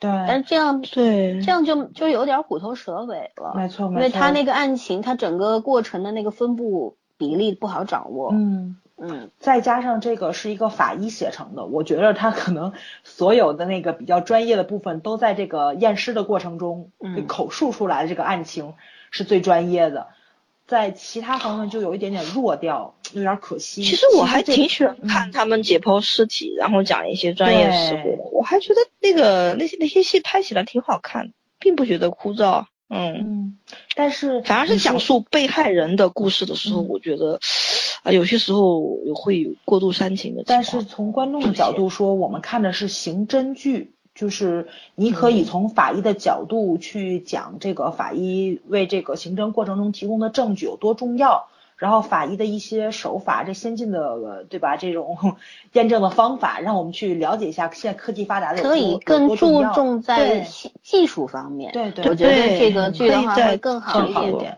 包括嗯他们推理的话，其实嗯他们在抢我们饭碗。有些事儿，他法医就提供了证据，法医也会有一些呃对这个当事人的一些心理分析，但是并没有那么专业。他们心理就像侧写是吧？对，就嗯不是侧写，嗯就是一些分析。比方说这个检查到他的尸体的状况之后，他们会推理大概在一个什么环境里面造成的这个。这个其实是给刑警和分析员，就是侧写师来提供一个线索。然后由别人去整合、去分析，再做出推论。所以说，这个其实就是一个像一个食物呃不是食物链，是一个生物链一样，就是每一个人负责自己的那一部分，大家才能够整合成一台机器。对，是这样子，但是呢，嗯。这个剧里边就是他法医就是把什么是活儿都干完了，但是呢，嗯其实对这个编剧他又不能写到嗯。那个专业的东西，就其实，在观众看来，稍微有些案子上面稍微破绽多一点的话，观众也会看得有点云里雾里的，嗯。怎么就破案了呢？对对吧？尤其是嗯特别逗，就是就是老森说的那个，就是他在他们那个法医那个专业上是特别特别特别专业的。就比如说像就今天十二集这个案子，就是说这个人身上不有几处呃受伤嘛，就腿上的那个枪伤，嗯然后呃就是那个枕部那个被板砖砸的这两个伤，然后呢他们是提出了两种可能性，一种呢是多人。然后那个怎怎么说致死的他，还有一个是一人多次致死的他，对对对对，但对嗯，但是到最后呢，这个案子他们根本就没有去验证这个多人致死的这个，就是单人多次致死，他们就只走这么一条线，我觉得有点不太符合那个刑侦过就大宝程中这个严谨的女的态度，对，这个案子就破了嘛，啊，我就觉得后来就看了一眼就破了啊，然后那女的就马上招了，就开始讲她的家暴过程了是啊，这个然后我的兴趣就嗯一下子降下来了，这个就是我说为什么要注重技术方面，就是说法医的话，他也会根据尸体呈现呈现的这些情况之后，他可能会做一些就是事故呃事件重演，呃，就像有一集里边不是大宝带了一个这个橡皮手套，对对的，就是怎么样嗯去做实验，这个是他们工作范围以内的。法医会做，痕检会做，他们都会做，刑警也会配合着一起做。就是说，你要把这个案件破案的过程呢，就这每一个部门其实都是紧密结合在一块儿。你非要分得特别特别清楚的话呢，就应该是各司其职的。对像法医的话，多数是嗯待在这个解剖室里边，不像他们这么整。对。所以说呢，又一个是这个问题，还有一个呢，因为又要又是要控制在时间一一个一级半一个案子的这个时间里边，所以说呢，我就说他的那个案情分布情况、破案情况，他就是所有的东西都是靠靠想出来的，嗯。然后就随便想想，对对对就去抓人了，一抓一个准儿，嗯。就是我不这个呢知道他这个改编是因为他整个剧的投资啊，还是怎么的，就确实人员在减少啊，就本来是两个人的活，现在都给一个人干了。我记得小说里面的话，秦明还有一个师傅，对吧？嗯，秦明是这个现在这个他是他很多案子其实上是他的师傅，还有一些专家，好像他们每次碰到大案的时候会派一些专家是来帮助他们刑各部门都侦，会对吧？都会嗯那个，比方说像我支们开分协会的话，啊大家各个部门啊在一块儿，大家开个会，然后各各个部门负责讲述自己这一边的线索和分析，然后大家在最后再由刑警刑警来整合，然后分然后然后来去抓人啊，怎么样啊啊。这个排查范围缩小，然后甚至可以确定整个嫌疑犯是这样子的。嗯但是呢，完全这个剧里面没有体现，没有体现的话呢，就觉得挺挺缺憾的。所以说，我觉得这剧不不不能说它精彩，只能说它还可以，蛮好看的。呃，而且是对比一些现在中国的这个 电视荧幕上面的这些乱七八糟的东西，所以说它是可以的。哦，对，我觉得也是可以的了。对，也有可能是它的制作的预算的问题。因为如果是说一般小投资的比较对多一点，嗯，对对，但还是如果是是正常投资的话，应该是还有很多角色在里面，应该是一个比较大的一个群戏。对你目前来讲，看他们，基本上就三个人就演完了。嗯，你看他们主要的那个呃剧情都是在室内的，室外也去的很少，对吧？这就对对足以说说明这个经费确实有限。当然了，法医本来就是室内工作更多一点，他去现场你不可能说我一天走十几个现场我都去我都拍出来，这是不可能的。但是我觉得就有点儿太抢那个林涛的戏份了，他是真正的刑警，其实可以像这种，比如说像今天审问那个他老婆的戏，为什么是非要让大宝去法为什么是法医女主去法院呢审？不啊，我也觉得很奇怪。对嗯啊，对吧这个事不是他们干的。对，对所以说我觉得这个剧确实对女主的戏份有一点偏重，我觉得很奇怪，而且有些明显不该是大宝去做的事情，交给他去做了。我嗯我不知道，就是咱们咱们国家的他们这个就是刑警应该怎么样办案。反正我看犯罪心理，看 CSI，对吧？就出现场的时候，第一反应就是他们现场都有一个拍照人员，就是拍照围观人的。因为我记得好像犯罪心理说过，有一半儿的那个凶手都喜他欢会回到现现场去看对吧？看对对嗯对对拍还有现场围观的人。所以说，我觉得就是如果说林涛他是刑警的话，他第一个反应他应该是先去观察围观的人，应该是他先发现这个女这个就这个女的神色慌张是有问题的，对应该大他们三个人里面最弱的现在就是林涛这个角色，嗯包括你看那个十三岁那个小孩儿，嗯那个高跟鞋也是大宝发现的，对吧？嗯就莫名其妙，大宝就看了一下那个大妈的鞋，高跟鞋，我开始还觉得很奇怪，后来他就联想到高跟鞋嘛。嗯对，还有那个那个就是那个井体沉尸案，然后大宝做了一个梦，对吧？通过这个梦，然后就忽然想到了那个 袋子是什么豆腐的袋子。嗯哎，我就觉得为什么要设这么多梗放在这个大宝的这个身上？因为编剧没有涛反而在弱化能力对，啊。这是编剧能力编剧没有能力去写，他没有办法把这个正常的一个符嗯。合逻辑的，然后一个嗯推理过程写出来，他只能用这种很奇怪的手法，对。就他有像他非他有非要原著啊他父母他他原著，应该更注重于是法医，就是什么法医尸检那一方面，刑侦方面，他们没有请任何一个专家，你就特别明显能看出来，他们这个编剧团队没有一个人去懂真正的刑侦，绝对没有。他，你因为你能看出来，林嗯涛的职责就是插科打诨，给他们两个人去但是书里面的林涛不是刑警，啊，小说里面的林涛不是刑警，书里面应该是法医吧？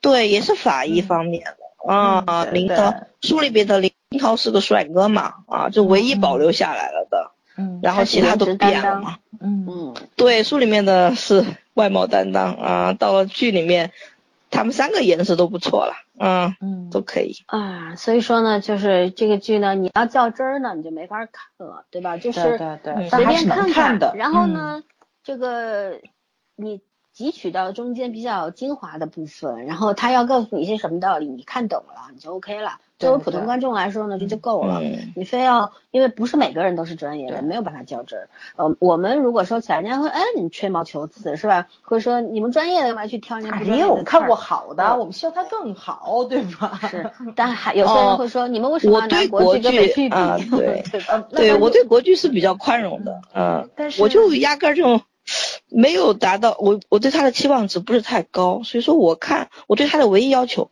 就是说你让我看完一集有看下一集的欲望嗯。啊，至少来讲这个剧现在是做到这一点，因为我看完这个案子我还想看下一个案子，因为我们国家确实刑侦剧是有过辉煌期的，对吧？像老森说的那个《沉默的证人》，然后我特别喜欢的《重案六组》，包括很早以前演的《刑警本色》，这都是很好看的片子。你再往前倒，我觉得血《血色浪漫》拍的也是挺好的，对吧？它其实也有那个，就是到那个结尾的时候也也有那种刑警破案的那个内容在里面，它也没有特别离谱。对吧？你这嗯问题是我们是能拍出来这种剧的，我们是也有这种好的编剧或那什么的，就是你在编你在编的过程中，能不能稍稍微微尊重一下这个职业，去问一下专业的人，不懂是很正常的，因为你专业，你是写你是写东西的，你不是说去抓坏人的人。一些常识性错误，咱能不犯就不犯，对吧？你看人家国外拍个电影，连这个大兵系鞋带都得跟人家专业人去学，咱不要求到这么细节的部分，但是最起码戴手套你得戴吧，口罩你得戴吧，帽子你得戴吧，然后哦，关于口罩这个事情，好像秦明本人做了一下有时候解释的。可可以戴，啊可以不可以戴。可以不戴但是戴可以不戴解说的时候嗯戴口罩，主要是为了防止那个喷溅物。嗯，对，然后好像我看了一个说法，就讲就是说导演跟制作团队当时因为他不是有大量的解剖的场面嘛，到底要不要戴口罩这个事情啊，也做过一番纠结。就是说，如果戴口整个人物都三个人物两个人物都全部戴口罩的话啊，那么很多时候这个表演就被挡住了，就是没法就觉得从视觉观感上啊，视觉观感上看，最后决定还是把这个口罩给摘掉。对，我再所以我说吐槽一句看到大部分是嗯我再吐槽一句，还是因为他们不会用眼睛演戏呗。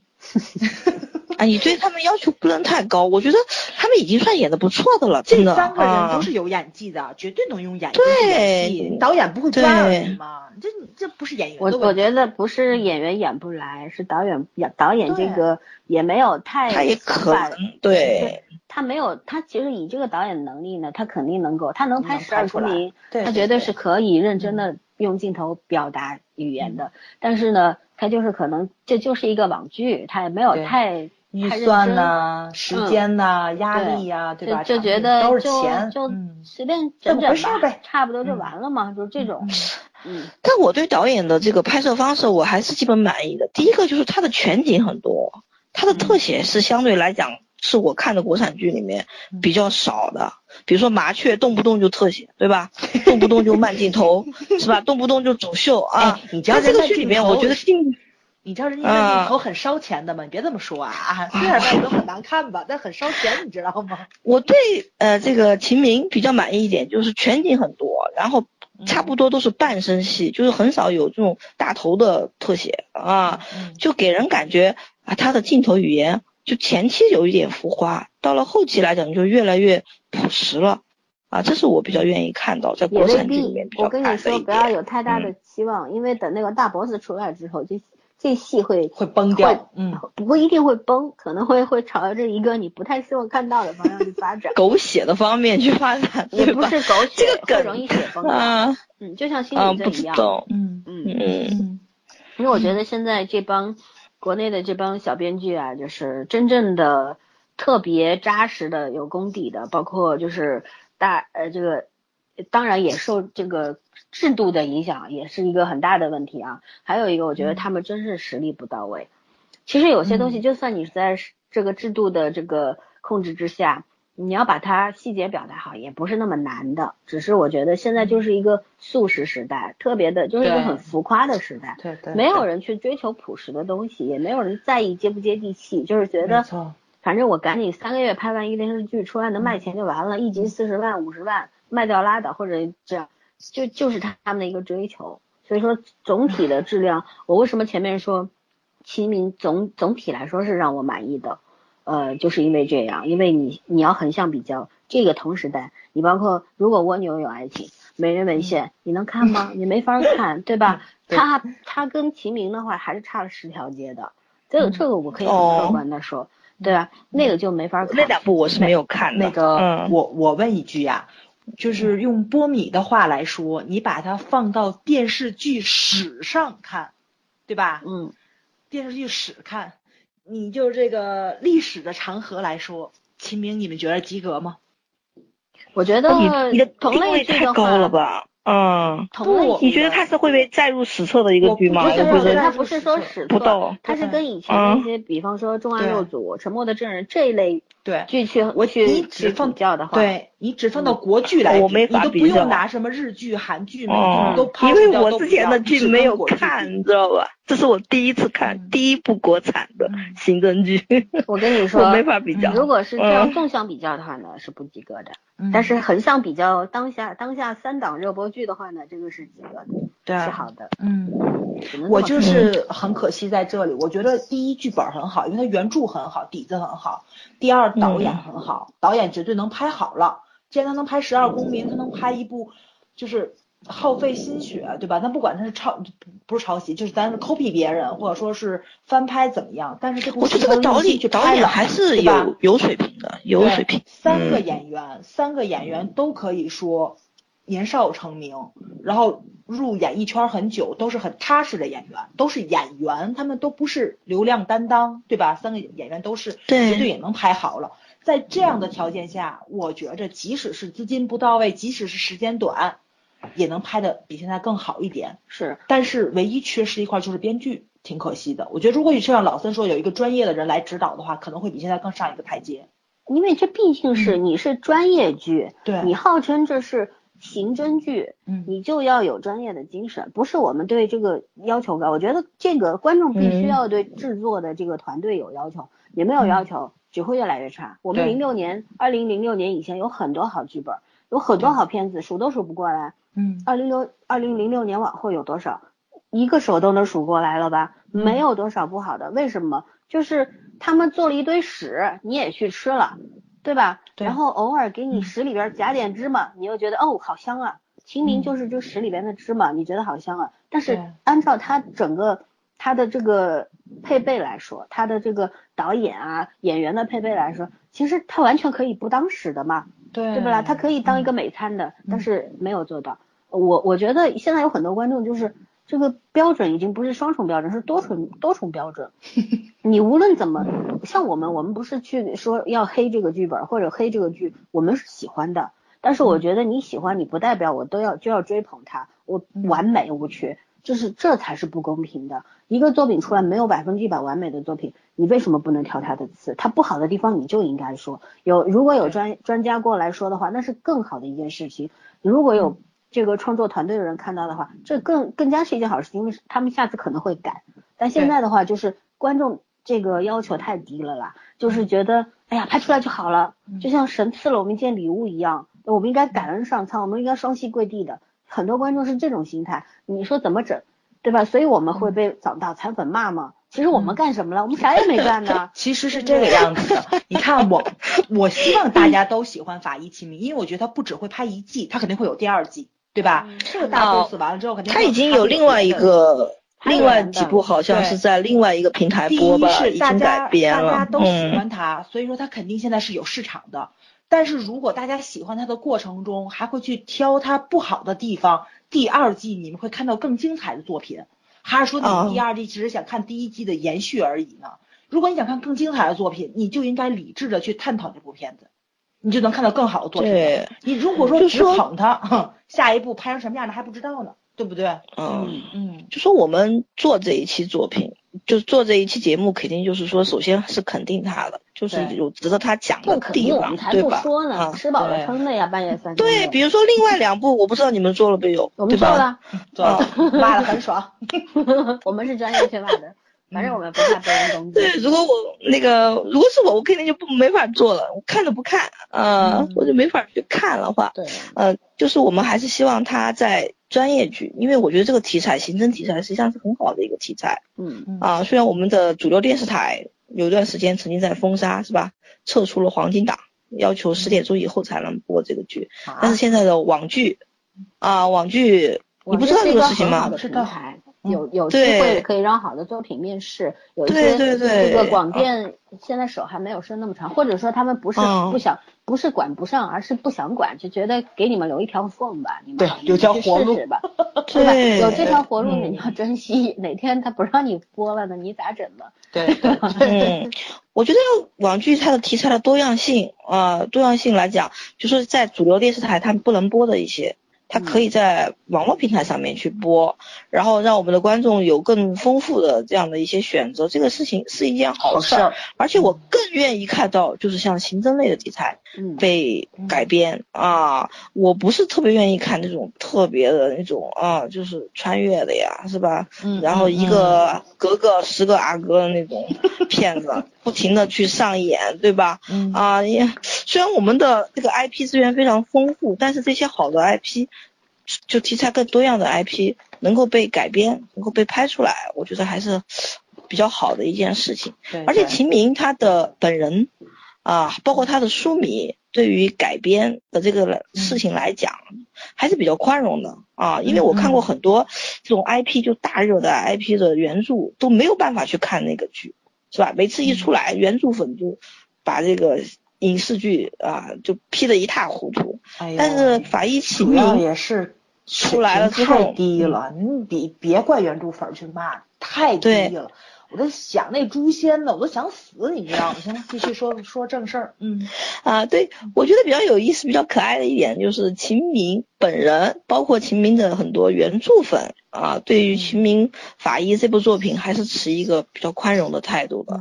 即使说他把大宝变了性，对吧？嗯，把这个秦明。这个人设啊，除了性别一样，其他的也改完了啊。还有就是师傅也不见了啊。但是书迷还是欢迎啊，能能够看到《秦明》这部作品被改编成影视剧。你可以看这种书迷，它是有有其实有分类的。你十宗罪你们总知道，你们没看过肯定知道。嗯，蜘蛛写的。说实话，那个玩意儿就是他是以以恶心人为卖点的，你知道吗？就是恶心人，怎么恶心怎么来。他们的粉丝能够喜欢看这种比较阴暗的或者怎么样，那个粉丝我不能说他们阴暗，但至少他们好这一口，所以说呢可能会都会比较爆，然后比较那种狂野的，然后喷人也是不戴这个口罩的那种。但是秦明这个他尤其第一第一第二本，他真的有点像法医笔记，因为我上次也说过雷米的心理罪，虽然第一第二个故事写的也挺那什么的，但是至少。本身犯罪心理的案件，它是很曲折的，对吧？跌宕起伏的。你就是不加什么故事元素，它也能够让你看的，就是特别想去知道后面发生什么。但是法医的话，它本身的工作就很枯燥，然后有些有很多很多的专业术语。你要是像秦明那个，有很多人可能看不下去。那么能够把这个法医秦明。从第一本看到第五本的这些，我觉得应该是非常热爱的，对这个。一个是热爱，还有一个是相对理智的，是能够沉下来的那种人。对。第一、第二本不是不是每个人都能看进去的，所以说这个书迷其实有分类的。所以说你说他的书迷比较理智，这是很正常的，因为人物物以类聚，人以群分嘛，对吧？嗯嗯嗯，对。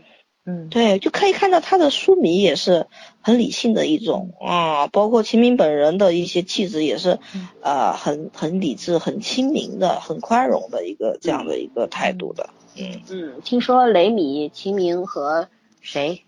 叫这个《死亡通知单》的作者三个人要搞在一起搞一部什么 大大电影出来？金三胖是吧？金三胖。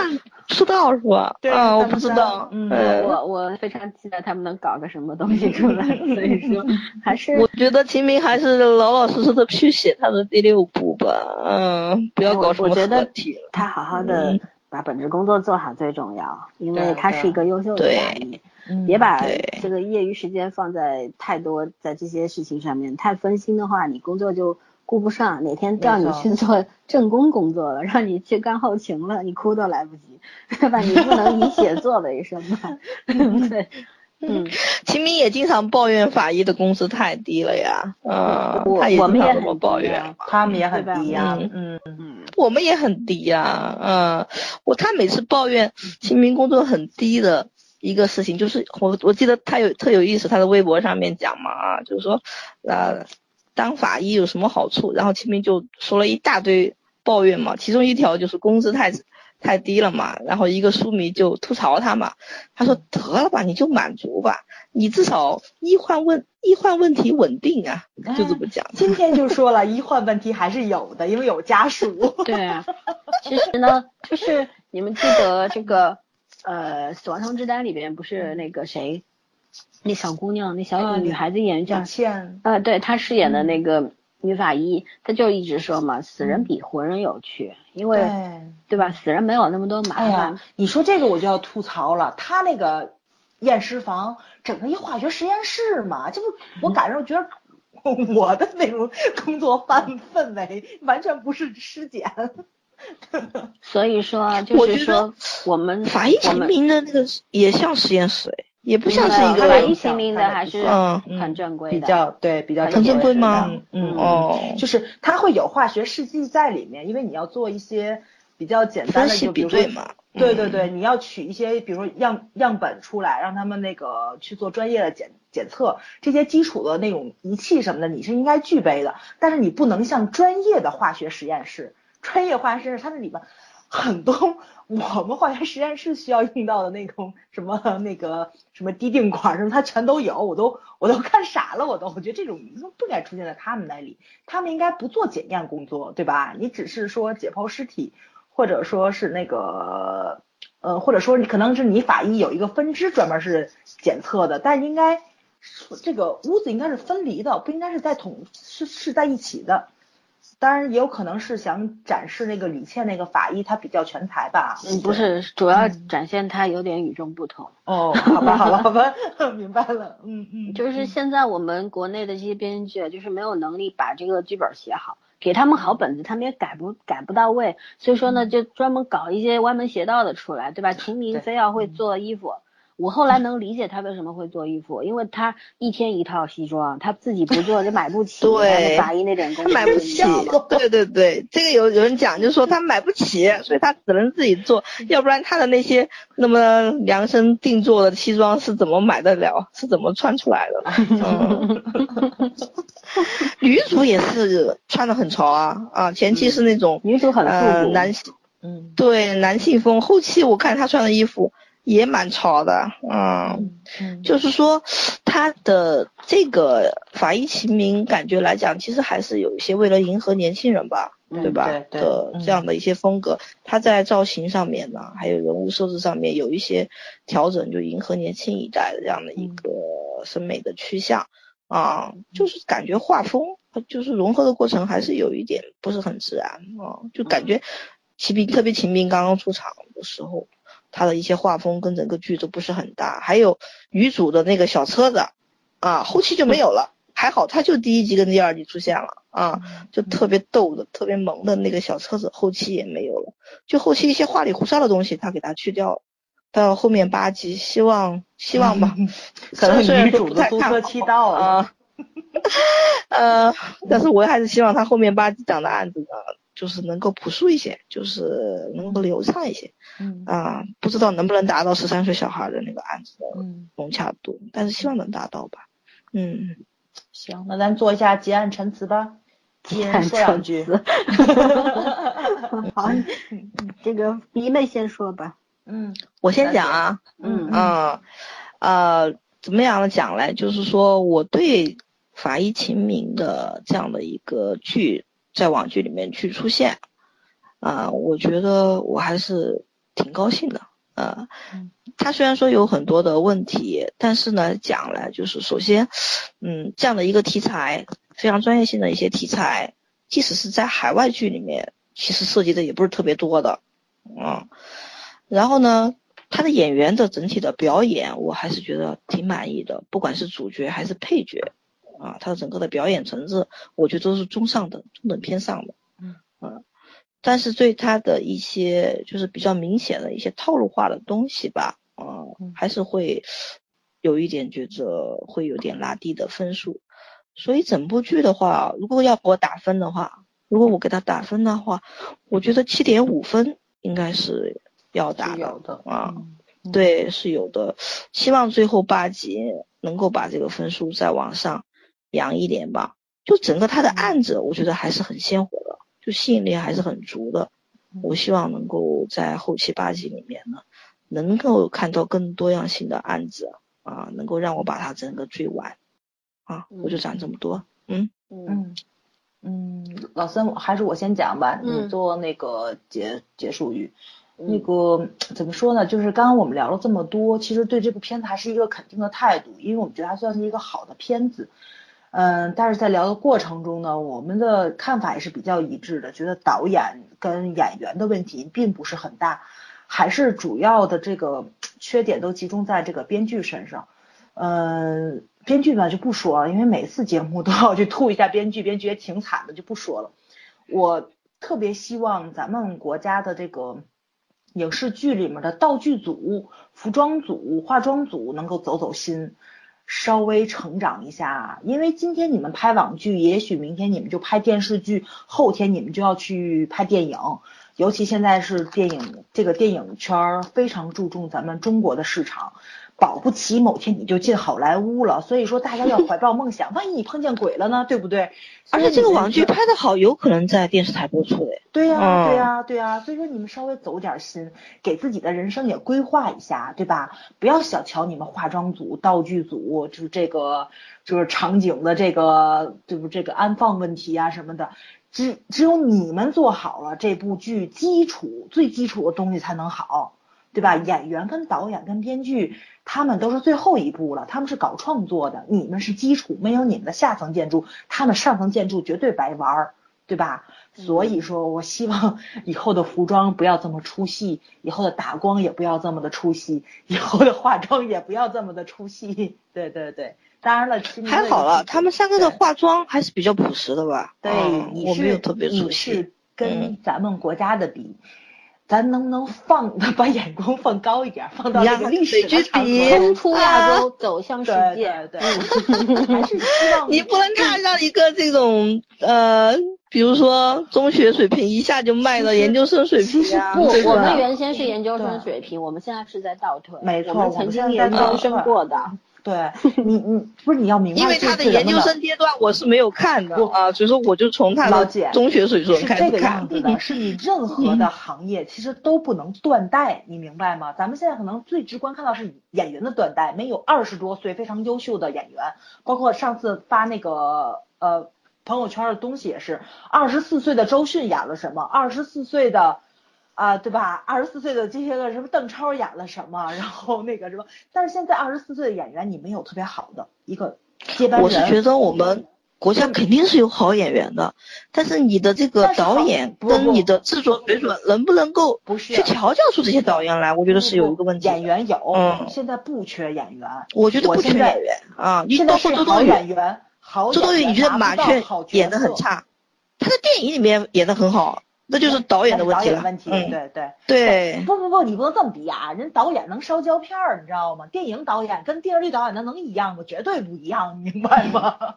钱就不一样。对，你看那个呃，秦明里面那些小演员也演的很好呀。对啊，对，我演的很好我。现在说的不是嗯演员问题，就是说你演员这个断代，对吧？你至少还有专业院校去培训了。但是像这些基础的这些个他们幕后的团队，我们可能是接触不到的。包括他们有什么大的瑕疵，其实咱们见到的也少，因为咱并并不专业。你只能说看的过程中觉得不舒服而已。我觉得哪哪里有什么问题会让我出戏，但是具体问题怎么解决，这是导演的问题。导演怎么把幕后团队去做好了？然后问题是，你为什么有副导演这么一说？导演他不可能挨个所有的这个拍摄组他都跑，他得累死，对吧？你副导演，然后包括没有人监督你们的时候，你们能不能做好本职工作？幕后的团队能不能配合到一起去？为什我是说句不好听的，现在咱们这些网剧，它拍戏的过程都很短，你不可能出一部那个纪录片儿，包括导演音轨，对吧？问题是你如果看特别经典的电影，它都有导演版，它都有纪录片儿，它都有幕后花絮，包括咱看的韩剧也都有。这就是记记录幕后的那些工作人员默默无闻怎么把一部片子拍好的一个过程，对不对？问题是这些人断没断代，这些人能不能继承下去，这些人有没有接班人也是很重要的。你们两个看这部剧的时候，看他的道具，你们出戏了吗？出戏了，我说穿衣服非常不好，然后场景摆放穿衣服？你是说主角穿衣服，还是说那些尸体？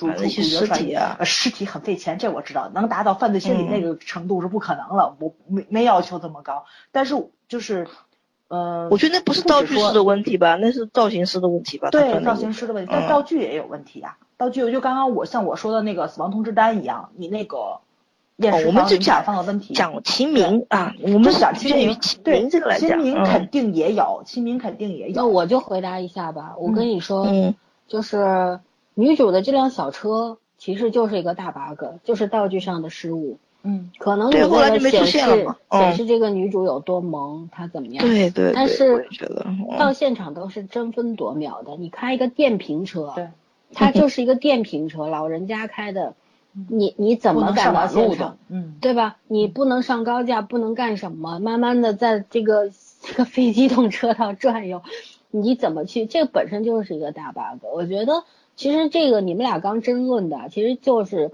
要说的话就是从头就错了，因为我们制度当然有问题，就是审核制度，就是我们说过很多次，就是一个大笑话。